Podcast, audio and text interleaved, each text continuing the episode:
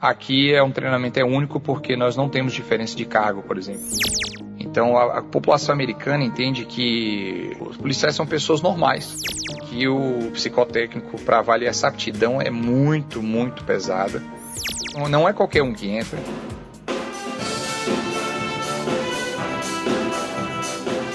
Olá, amigos ouvintes, eu sou o Dal Bosco. Começamos agora o programa Segurança em Debate. Já vamos aí para várias edições. Esse programa se tornou referência no sul do Brasil em informação voltada a questões de segurança pública e privada. A comunidade precisava no programa nesse estilo, não apenas como página policial, mas sim aumentando o nível de consciência da população a respeito desse assunto e trazendo aqui sempre entrevistados especiais, sendo entrevistados inéditos e desta vez não é para menos onde vou entrevistar Eliel Teixeira, ele que fala diretamente de Los Angeles e ele que ocupa hoje o cargo de xerife delegado no condado de Los Angeles desde 2008, é brasileiro e atuou nas áreas operacionais, prisional, judicial e administrativa. Ele também é instrutor adjunto da Academia de Xerifes de Los Angeles, Estados Unidos, e consultor nas áreas de sistema policial corporativo e gestão organizacional. Já palestrou para membros das polícias militares, civis e federal no Brasil e atua no gerenciamento de intercâmbios internacionais entre agências com fins de treinamento técnico e tático. Já foi veiculado em entrevistas por diversos jornais e revistas e programas de televisões aqui em nosso país, como por exemplo Luciano Huck, Correio Brasiliense e Diários Associados. Eu dou é, as minhas boas-vindas ao amigo Eliel Teixeira, ele que também é formado, bacharel em administração pública, especialista em liderança policial. Olá, Teixeira. Seja bem-vindo ao nosso programa Segurança Debate. Obrigado por sua participação. Alô, Dal Bosco. Alô, todos os ouvintes do programa. Muito obrigado pelo convite para estar participando com vocês. Eliel, sempre é bom entrevistar pessoas diferentes, pessoas especiais e vejo que você se enquadra nesse perfil por ser brasileiro, mas ser ido para os Estados Unidos e hoje chama atenção por sua capacidade técnica, profissional, né? E assumindo aí o cargo de xerife nos Estados Unidos, onde muitas vezes para a população brasileira só tinha experiência de ver alguém atuando, né, né, neste cargo, vamos dizer assim, em filmes. Nos conte um pouco, compartilhe aqui com os nossos ouvintes como é que você virou policial nos Estados Unidos. Bem, primeiramente eu acho importante é, esclarecer um pouco a questão do título porque eu sei que causa muita confusão, porque realmente você tem razão. Muita gente, o único contato que eles têm com a imagem do xerife é através dos filmes de faroeste, né? Mas o, o xerife, ele é eleito pelo povo. Ele é, existe um xerife, somente um, que é eleito pelo povo por voto direto, para um mandato de quatro anos. É, o nosso atual xerife é o Jim McDonald e ele é o meu chefe. Eu sou o delegado dele e ele delega a autoridade dele para nós, que somos delegados xerifes de carreira, e seguimos, então, tem muita gente que passa por dois ou três xerifes, né, durante a sua carreira como xerife delegado. E eu não sou, apesar de ter também o título de delegado, eu não sou, eu não tenho, não tem nada a ver com o delegado do Brasil. O delegado do Brasil tem uma função, uma função jurídica bem diferente do, do, do meu trabalho aqui nos Estados Unidos. Né? Eles são juristas, são formados em direito e exercem essa função de chefia. Eu, no caso, não sou jurista, eu sou técnico policial. E então há, uma, há muitas diferenças, mais diferenças do que semelhanças no, no trabalho, apesar de, de, compartilharmos o título. Mas voltando à pergunta, é, eu me tornei policial em 2008 meus pais é, vieram para os Estados Unidos para estudar no ano de 2000 e eu cheguei aqui adolescente, na idade de 15 para 16 anos de idade. E daqui eu fui começar a estudar. Meus pais eventualmente voltaram ao Brasil, assim concluíram o doutorado deles, e eu fiquei. E fui fazer faculdade. Depois disso foi quando eu fui prestar o concurso para para o cargo de xerife delegado. Eu já trabalhava na iniciativa privada, na área de telefonia, e surgiu essa oportunidade desse concurso, é um concurso concorrido e graças a Deus me, é, me fui bem e fui um dos selecionados para cursar a academia e logo em seguida tomar posse. E muitas pessoas devem estar se perguntando, né? Como é que eu viro policial nos Estados Unidos? Então, Eliel, quais são os pré-requisitos para se entrar na academia de polícia aí? Bem, é, outra coisa que é importante frisar é que, diferente do Brasil, em que as instituições são poucas, né? São, é, basicamente a Polícia Rodoviária Federal, Polícia Federal, Militar Civil, nos Estados Unidos, nós temos várias agências né, a, nível municipal, estadual e federal. E ao todo são quase 19 mil agências. E cada agência, dentro de cada estado, os requerimentos são estabelecidos por cada estado. Mas de uma forma geral, a, os requerimentos são basicamente os mesmos. É, tem, que ser, tem que ter maior de 21 anos de idade para poder cursar bons antecedentes, é, bons antecedentes, quer dizer, sem antecedente criminal, não pode ter problemas com crédito ou dívida. O nível de escolaridade varia bastante, mas na maioria dos lugares o mínimo que se requer é o segundo grau completo. E se for bacharel em alguma coisa, tem pode ser bacharel em qualquer área. Não, não precisa ser na área de direito ou numa área específica. E os requerimentos variam de estado para estado, mas basicamente esses são requerimentos básicos. E quanto à cidadania, Alguns estados colocam que o mínimo é pelo menos ter o green card, que seria o, a permissão para viver nos Estados Unidos. Enquanto que a maioria absoluta requer a cidadania para poder se tornar policial. O que de uma certa forma faz sentido, porque se a pessoa vai estar aplicando né, a lei, prendendo pessoas e e fazendo policiamento faz sentido que a pessoa tenha feito o juramento, né, ter, seja um cidadão americano para poder estar exercendo, aplicando a Constituição americana. Acho que é uma coisa, uma coisa bem básica. Mas a, a basicamente o, conceito é esse. Nos estados em que requer somente o, a, o a permissão para viver, eu até hoje não ouvi falar de nenhum que se tornou policial. Apesar do requerimento ser o mínimo, não significa que as agências seguem o mínimo. Né? Elas vão para quem tiver mais a oferecer além do mínimo.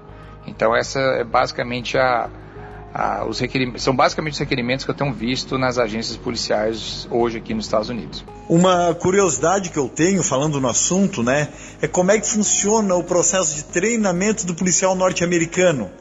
Ele é muito distinto da capacitação que temos do policial no Brasil, seja em termos de horas aula e mesmo infraestrutura policial precisa passar por uma academia primeiro, né? A academia de polícia, elas são várias ao redor do estado. Algumas agências é, oferecem sua própria academia para os seus graduandos e tem academias que são regionais que servem a vários, vários departamentos de polícia municipais, todas juntas, né? Mas o conceito é o mesmo das academias no Brasil, a única diferença é que no Brasil há, há classes ou treinamentos diferentes dependendo do cargo.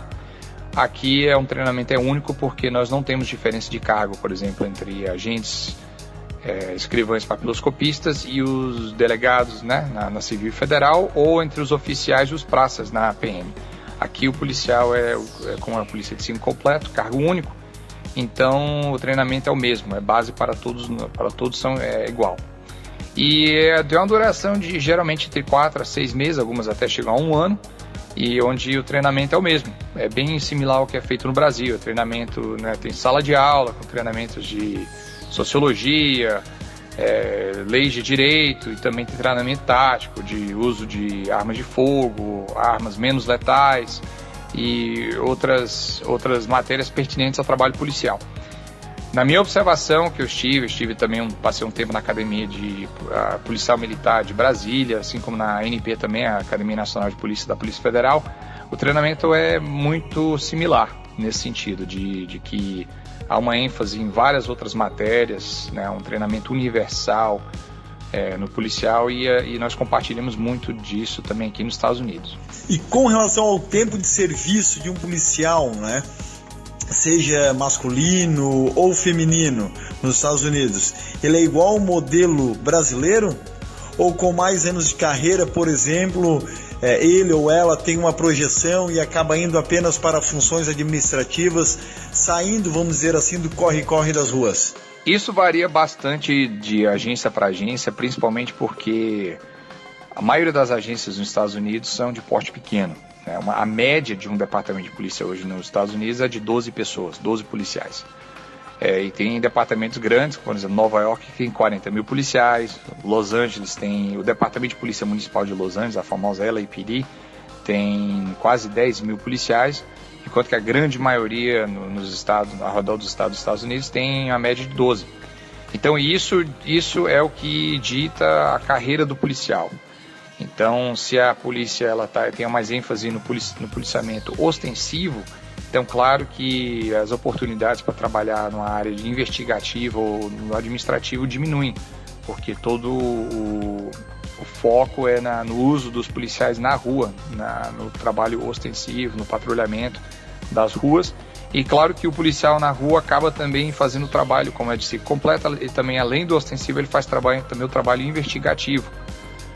Então, o que, o que determina é, a, é a, o, a demanda naquela localidade. Então, por exemplo, se a, o departamento de polícia tem uma ênfase muito grande, por exemplo, na área de combate a narcóticos ou combate a roubo de carro.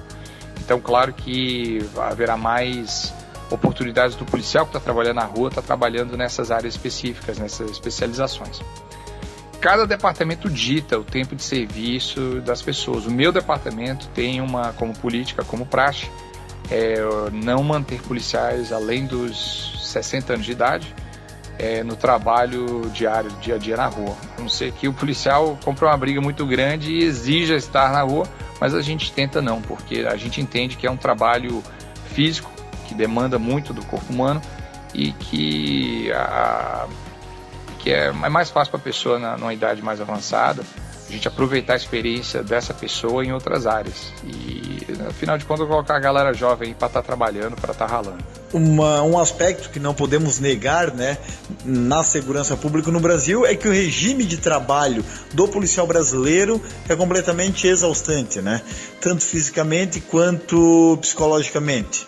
Nos Estados Unidos, a carga horária do policial, Eliel, ela é distinta do modelo brasileiro ou ele também é exigido que seja de aço, vamos dizer assim? Não, há uma diferença muito grande. O Brasil, pelo que eu observei, é, o trabalho o trabalho policial do dia a dia, as polícias têm uma escala, né, que é 24 por 72, ou 12 por 48, algo assim. Nos Estados Unidos, a nossa escala, ela é, foram feitas muitas pesquisas na, na área da, do psicológico humano e também nos limites fisiológicos do ser humano. E a gente viu que o, o policial, é, ele perde muita atenção depois de 12 horas. O máximo que a gente consegue puxar um policial para manter 100% de, de atenção é no máximo 16. E que ele tem que ter um período de descanso é, considerável entre isso. Então a gente tende, tende, as maiores dos departamentos de polícia tendem a ter é, uma, uma escala mais é, compressa, a maioria trabalhando o regime de 3 dias, 12 horas e folgando 4. Até porque o, a questão não é o quanto que puxa do policial no trabalho diário, é mais o tempo que leva para esse policial fazer a descompressão ou descanso.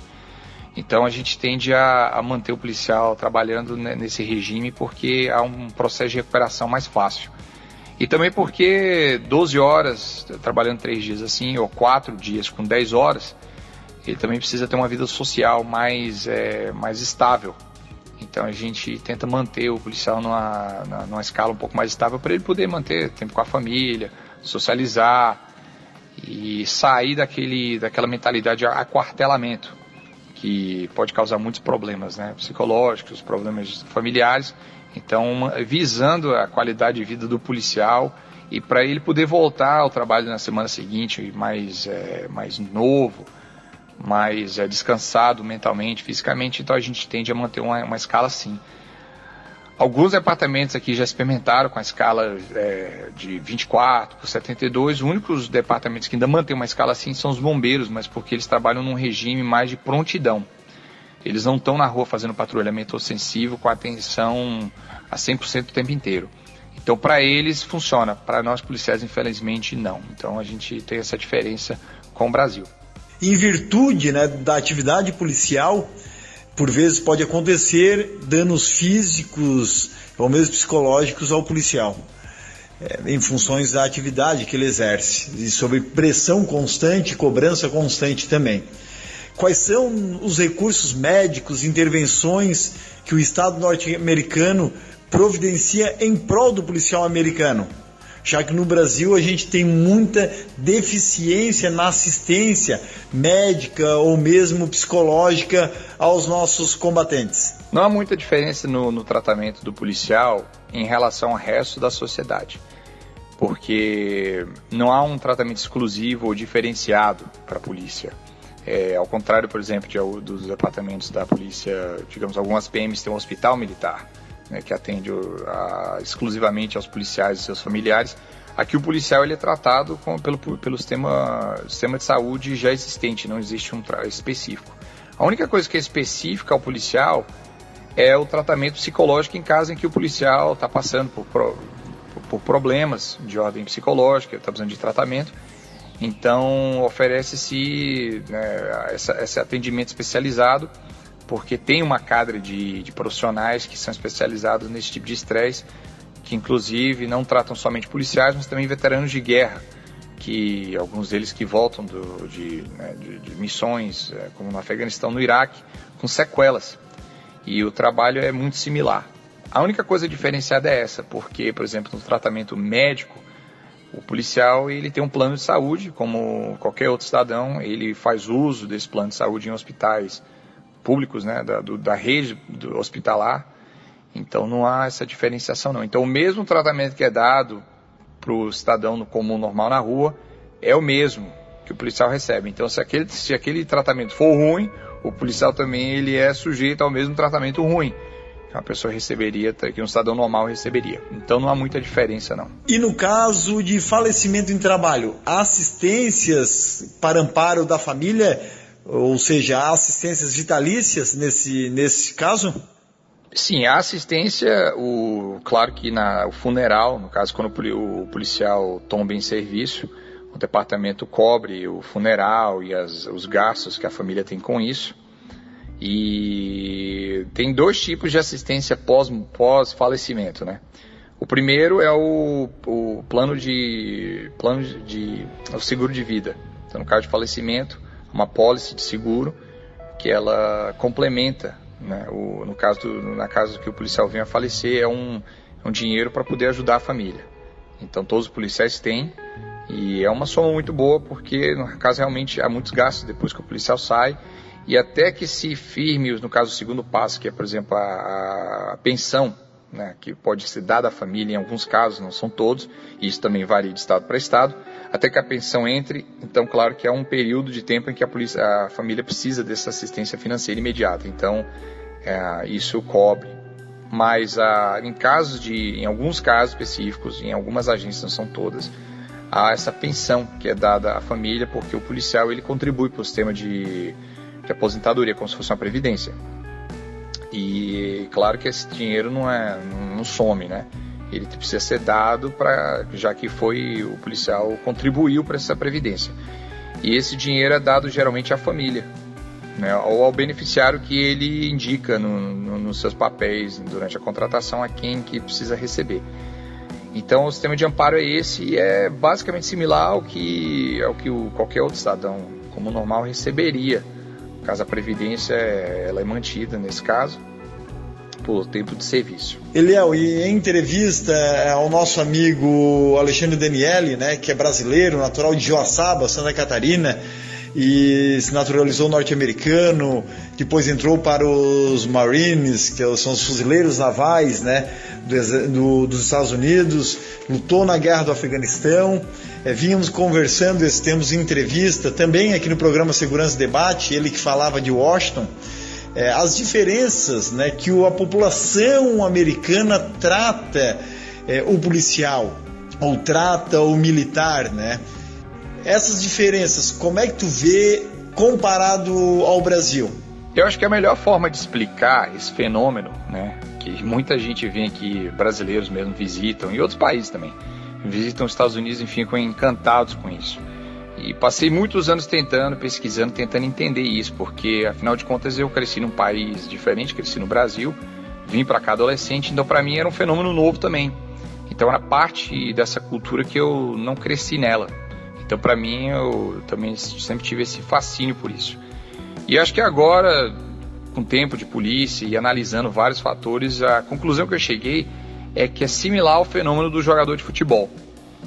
É, o jogador de futebol é uma pessoa ordinária, um ser humano normal, não é um super-homem, mas que tem a oportunidade de fazer algo especial, numa, não, tem a oportunidade especial para fazer algo extraordinário. Então, isso, por isso que a gente admira os jogadores de futebol. E eu acho que o policial ou até o militar, da mesma forma, é dessa, ele é visto dessa forma.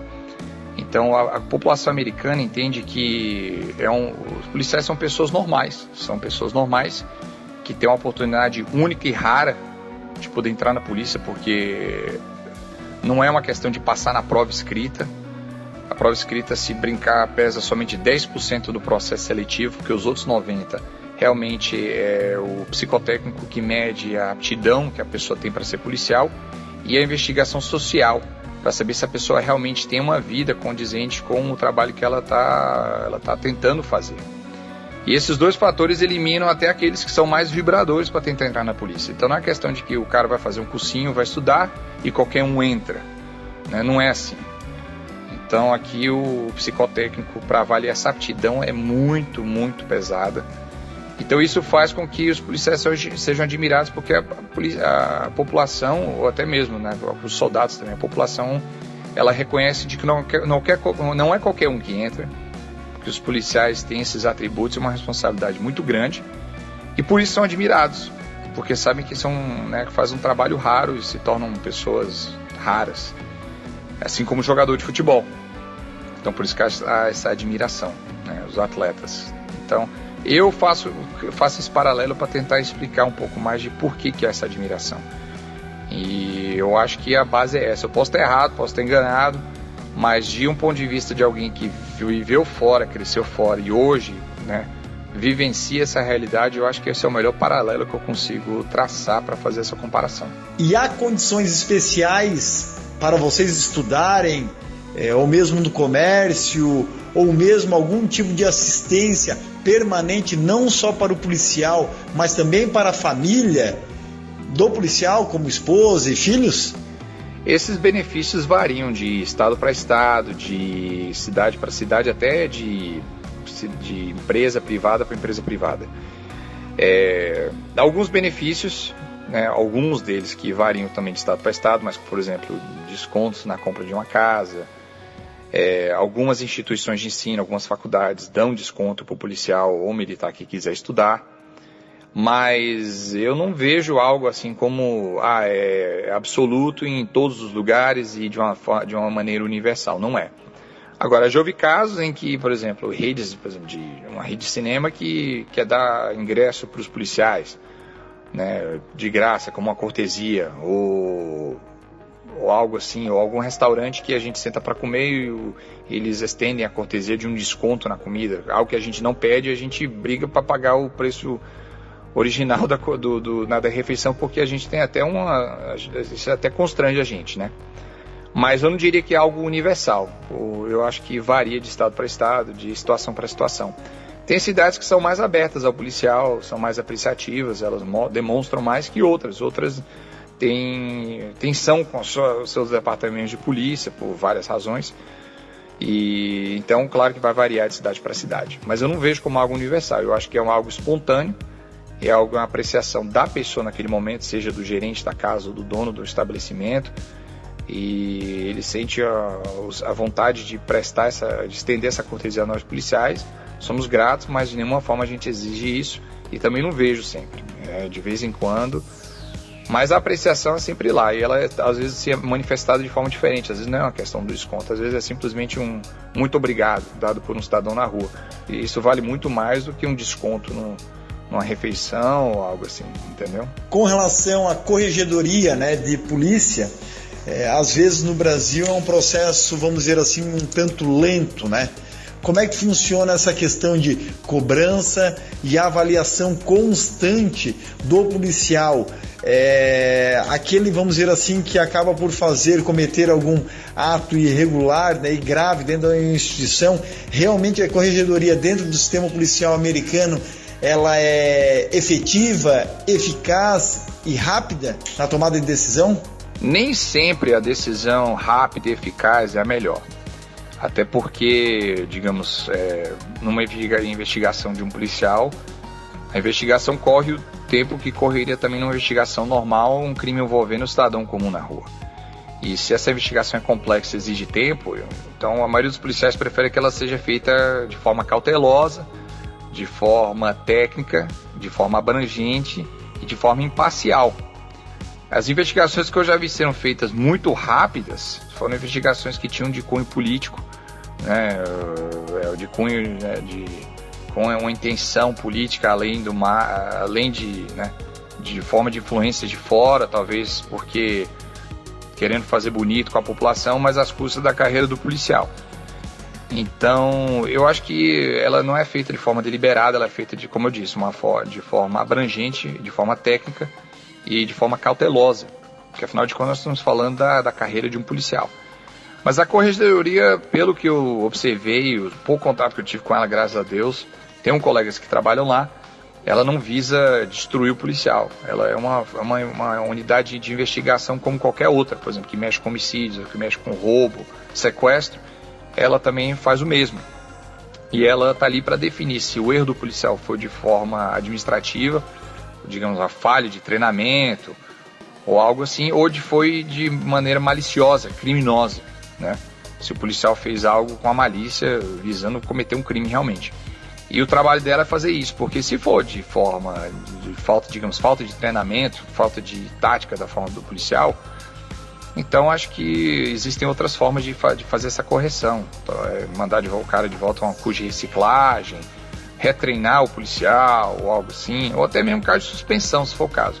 Agora, se se há um caso em que realmente chega a ser criminoso, então não há dúvidas nenhuma. O policial precisa ser tirado do departamento e ele precisa encarar todo o peso da lei como qualquer outro cidadão. Ele não está acima da lei, então ele é sujeito às mesmas leis que ele está aplicando. Eliel, no Brasil, muito se discute a respeito do chamado prende-solta, prende-solta.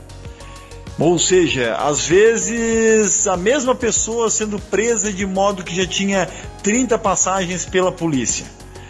Nos Estados Unidos, a gente vê esse tipo de situação ocorrendo? Não, isso existe sim. O fenômeno de o, o bandido sair antes de eu terminar o meu papel acontece aqui também. A única diferença é que há um esclarecimento muito grande de quem faz o quê. O meu trabalho não é dispensar justiça, é aplicar a lei. Quem dispensa justiça é a justiça.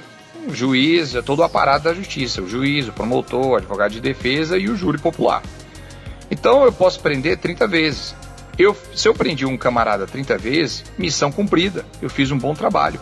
Agora, se ele não foi condenado nenhuma das 30 vezes, ou se a justiça falhou em condenar a tempo, e nesse meio tempo esse bandido cometeu outros 29 crimes, a culpa não é minha. Eu fiz o meu trabalho, a sociedade não tem como cobrar isso de mim. Quem precisa cobrar é do aparato da justiça. Então, muito se coloca em cima da polícia, de que o aparato da polícia, o trabalho da polícia é defeituoso, porque ela prende e solta, só que esquece de que o trabalho dela é exatamente esse: é de prender, é de investigar e apresentar a denúncia. Agora, se algo sai dessa denúncia, desse fruto dessa investigação, problema é da justiça, não é da polícia. Então, se, ele, se o cara foi preso 30 vezes, que seja preso 30 vezes. Eu acho que mostra uma deficiência no lado da justiça, não do lado policial. Algo que está em alta no Brasil é a discussão a respeito do porte de arma, né? onde nos Estados Unidos tem uma visão um tanto distinta. É, você é a favor do porte de arma também no Brasil? Mesmo nas condições atuais, onde os cidadãos, em boa parte, têm a sensação de falta de punibilidade? Olha, minha opinião como cidadão, não como policial, como cidadão, é de que todo mundo tem o direito de se defender. Inclusive a Suprema Corte Americana, que é a, mais alta corte da terra aqui dos Estados Unidos, já definiu por várias vezes de que o trabalho da polícia não é a, manter ou, providenciar a segurança dos indivíduos. ela está ali para manter a segurança pública como um todo, de forma abrangente, não a segurança individual. A segurança individual cabe ao indivíduo. Então, se, se eu não sou onisciente para saber onde está acontecendo o crime o tempo inteiro, e eu não sou onipresente para estar tá presente em todas as situações, então o, o, cabe ao cidadão se proteger. Então, cabe ao Estado dar condições dele se defender. E eu acho que é uma. É muito errado quando eu vejo, por exemplo, agências policiais que falam não reaja, ou não, seja quase que cúmplice do crime ao estar ali e ser conivente com o crime e ser conivente sendo vítima. Não, acho que cada um tem o direito de se defender, porque o Estado não tem condições de estar presente o tempo inteiro e coibir o crime o tempo inteiro. Então é importante a pessoa se defender. E nisso vem essa questão da polêmica do uso de ar, da, né, do porte de arma. É, é uma pergunta, é um pouco complexo, porque nos Estados Unidos nós temos um aparato de justiça que está aí para não só defender os que usam a, a, a legítima defesa, né, por razões 100% genuínas, mas também para coibir abusos de pessoas que podem usar isso como desculpa. No Brasil, eu não sei. Eu acho que, no final das contas, precisa ser feita uma avaliação se o sistema de justiça dá conta. Mas, mesmo se não der conta, não é desculpa para, para que haja 60 mil homicídios, como é o caso do Brasil, que corresponde a 10% dos homicídios de todo o planeta. Entendeu? Eu acho que não é desculpa. Se vai consertar ou não, nesse meu tempo tem 60 mil pessoas morrendo por ano.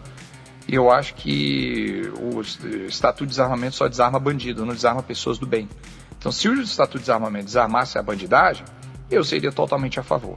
Mas como não desarma, só desarma e faz mais vítimas, né, que são pessoas desarmadas, então sou totalmente contra. Eu acho que ainda acho que, a, que o pensamento da Suprema Corte Americana é correto, de que é, é, é responsabilidade e obrigação do indivíduo proteger a si mesmo e a família, não da polícia. O Obama tem lutado aí nos Estados Unidos para, para restringir alguns acessos ao, aos armamentos, né, pelo cidadão é, comum, vamos dizer assim, mas há uma pressão gigantesca da indústria bélica nos Estados Unidos que movimenta é, rios de dinheiro é, anualmente.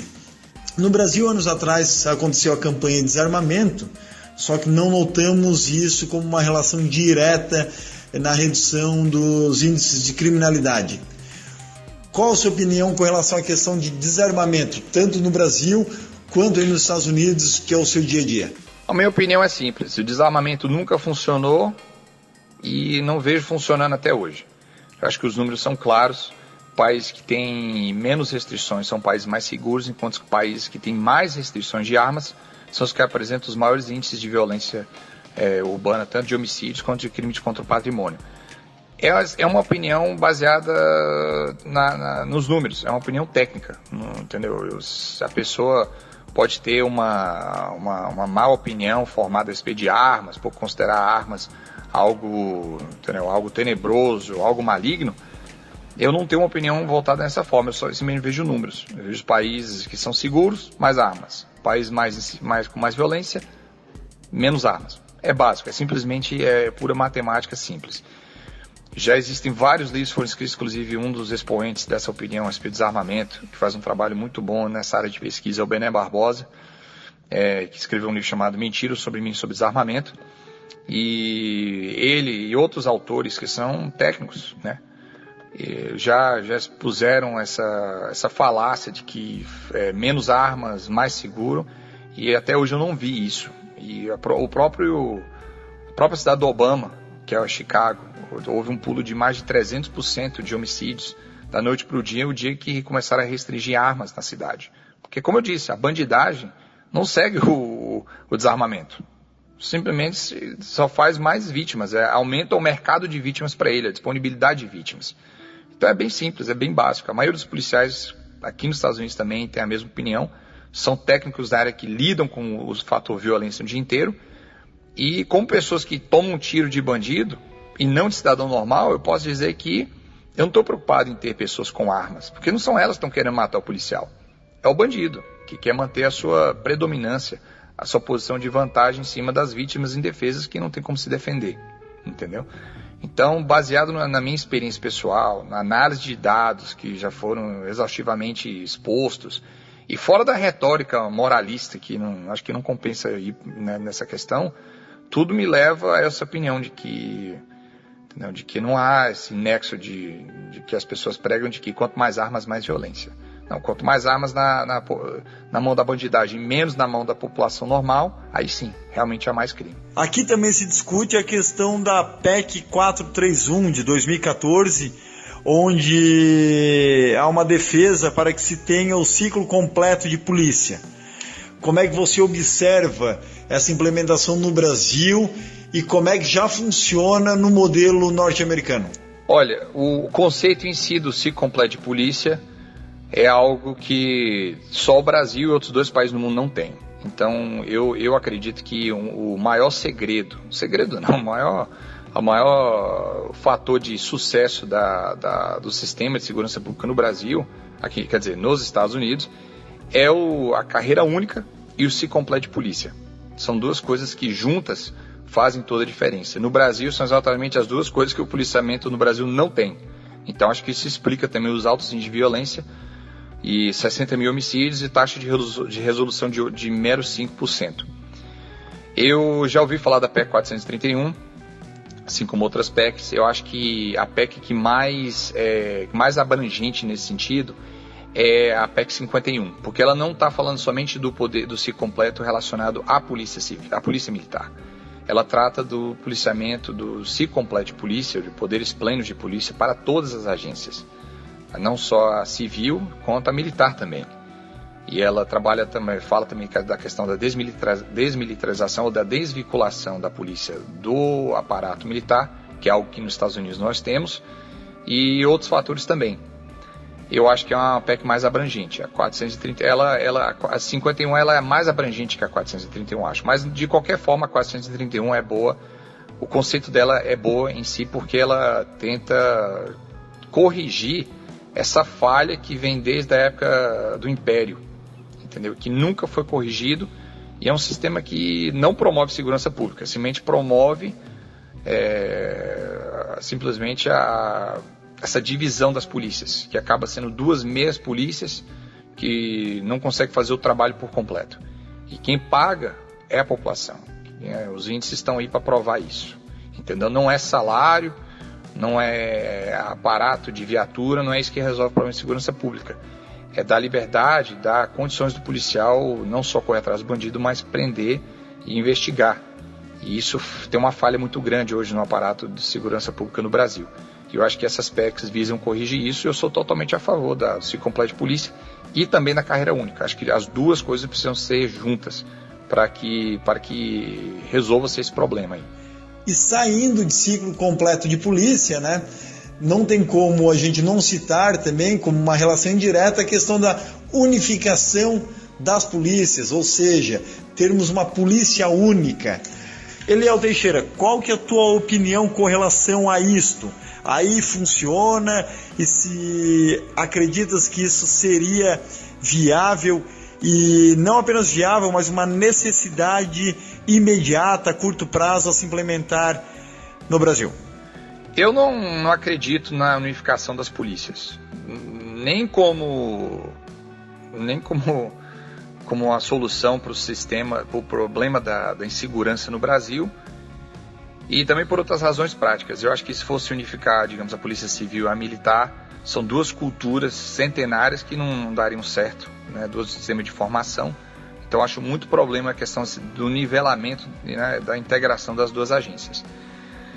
Mas o fator principal é o que eu observo aqui nos Estados Unidos. Nós temos, como eu falei, nós temos 19 mil agências, todas de si completo e todas têm o mesmo poder.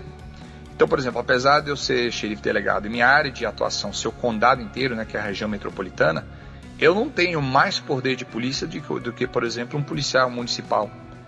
Então, eu acho que o maior fator de coibir corrupção ou abuso de autoridade nas polícias é o fato de que qualquer policial pode me prender. Seja estando, né, principalmente na questão, estando de folga ou relacionado a algo, né, fora do meu serviço. Então, é uma mais uma, uma, uma um sistema para coibir corrupção. Então, se todo mundo pode prender todo mundo, então não existe corporativismo. Né? E dá uma, uma, uma, parcela de transparência à população, porque sabe de que não é uma só polícia, que ninguém está ali para investigar e quem investiga é ela mesma, e que não tem outra, outro departamento que pode chegar e fazer isso. Então, eu acho que o, a unificação não é. Se brincar, é, pioraria uma situação que já está ruim.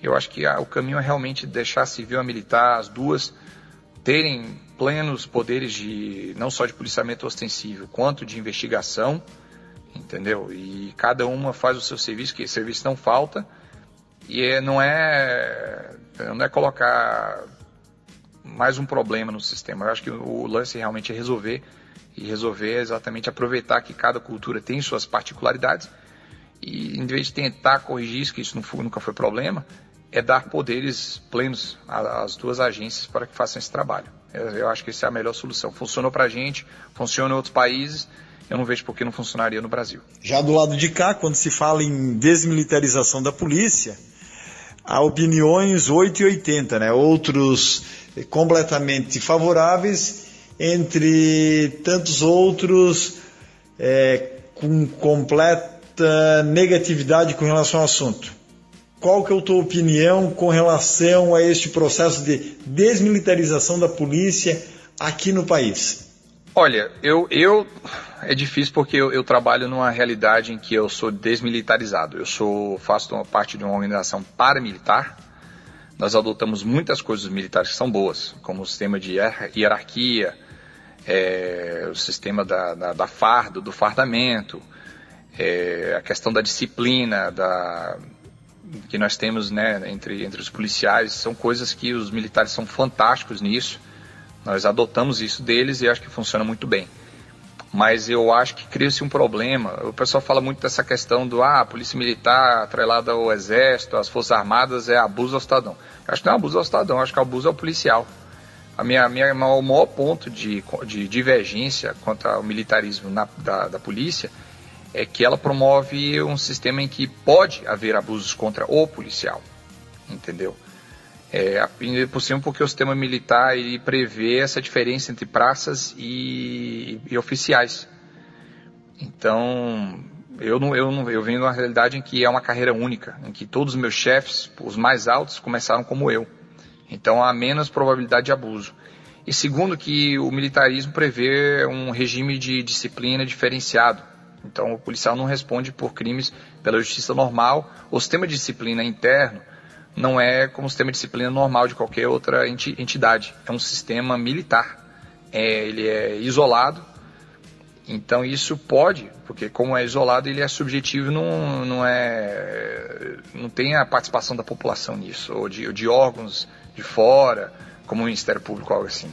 Eu acho que isso promove, a, pode promover abusos, e eu acho que quem, quem acaba sofrendo é o policial e, e, consequentemente, se o policial é abusado, eu acho que a instituição sofre e também a população acaba sofrendo depois também.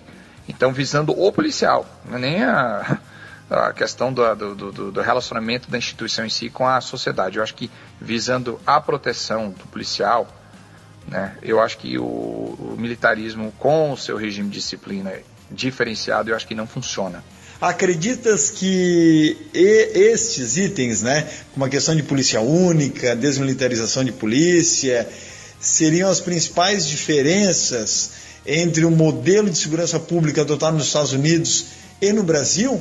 Ou tem outros aspectos relevantes que vale a pena é, citar aqui e a gente discutir em cima disso? Não, eu acho que realmente é, é a questão da desmilitarização se completa carreira única. São as três coisas que diverge, que são 99% das diferenças que nós temos com o Brasil. Resolvendo essas três, eu acho que o resto são coisas que todo aparato público teria problemas. Por exemplo, questão de orçamento. O Brasil tem, a polícia tem problema de orçamento, nós também. Questão de seleção e treinamento, nós também temos esse problema. Questão do aparato, né, de viatura, investimento no, na, na, nos, na, na, no órgão de segurança pública, nós temos esse problema também. Não é um mar de rosas como o pessoal imagina que é. Mas o problema, esse problema fundamental, esses três problemas fundamentais, são realmente, eu acho que a fórmula para resolver o problema no Brasil hoje. Então, é o ciclo completo, de todas as polícias, que não é a unificação da polícia, é simplesmente dar poderes plenos, completos às polícias que já existem no Brasil. É a, a entrada única para acabar com esse sistema de caças que existe tanto na federal quanto na civil e na militar.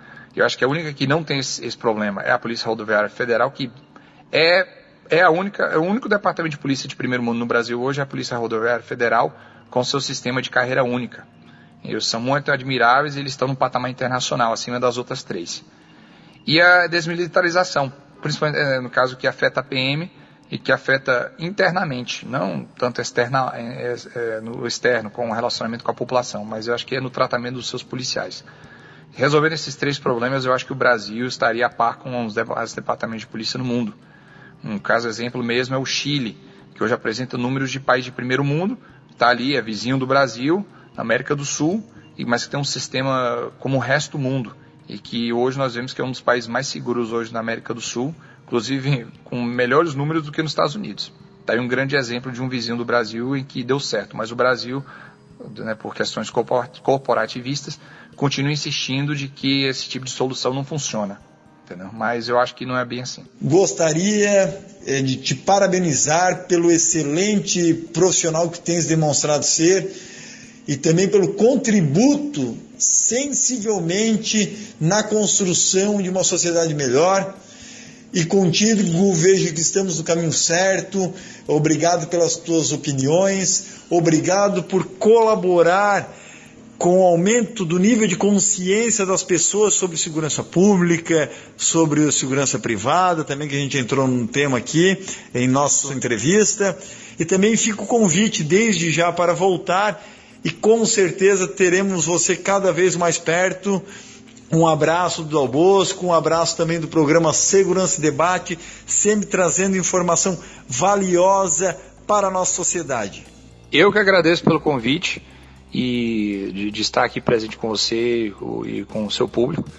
É, e eu agradeço a você, porque eu acho que o trabalho da polícia a gente faz o que a gente faz, mas ter pessoas na comunidade que são interessadas nessa área de segurança pública, apresentando essas informações, né, o público-alvo está aí para você compartilhando é, informações de pessoas da área, isso é imprescindível, porque você não só é, traz à tona o trabalho é, da polícia, que as, os, os agentes de segurança pública às vezes nem é reconhecido pelo público, fica de uma coisa muito escondida, mas você mostra de forma não sensacionalista, mas fatual. Isso a gente falta, acho que às vezes, na mídia.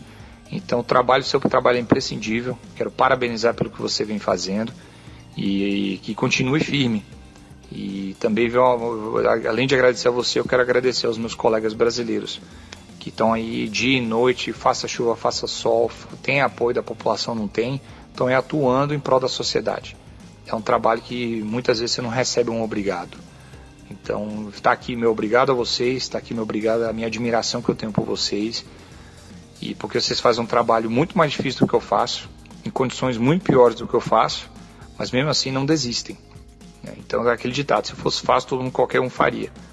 Então, como os policiais não são qualquer um, qualquer um, estão aí fazendo um trabalho muito difícil. Então, fica o meu agradecimento principalmente a eles, que são nossos heróis e são meus heróis também. Muito obrigado a você mais uma vez, ao público, e, e estou à disposição. A qualquer hora, a qualquer momento, vocês, você tiver qualquer dúvida, por favor, entre em contato. Deixo aqui à disposição de vocês. Muito obrigado e até logo, até mais. A gente vai chegando ao fim do programa Segurança Debate, sempre com entrevistas especiais a você, caro ouvinte. E nessas duas séries, vamos dizer assim, de entrevista a Eliel Teixeira, xerife, lá em Los Angeles, Estados Unidos, podemos acompanhar aí a opinião dele a respeito de porte de arma, desarmamento, ciclo completo de polícia, unificação das polícias, polícia única, militarização e desmilitarização da polícia, ou mesmo os contrastes, as diferenças e os comparativos entre Estados Unidos e Brasil nas questões de segurança pública. Fique atento sempre no programa Segurança Debate, trazendo matérias especiais a você que nos acompanha semanalmente.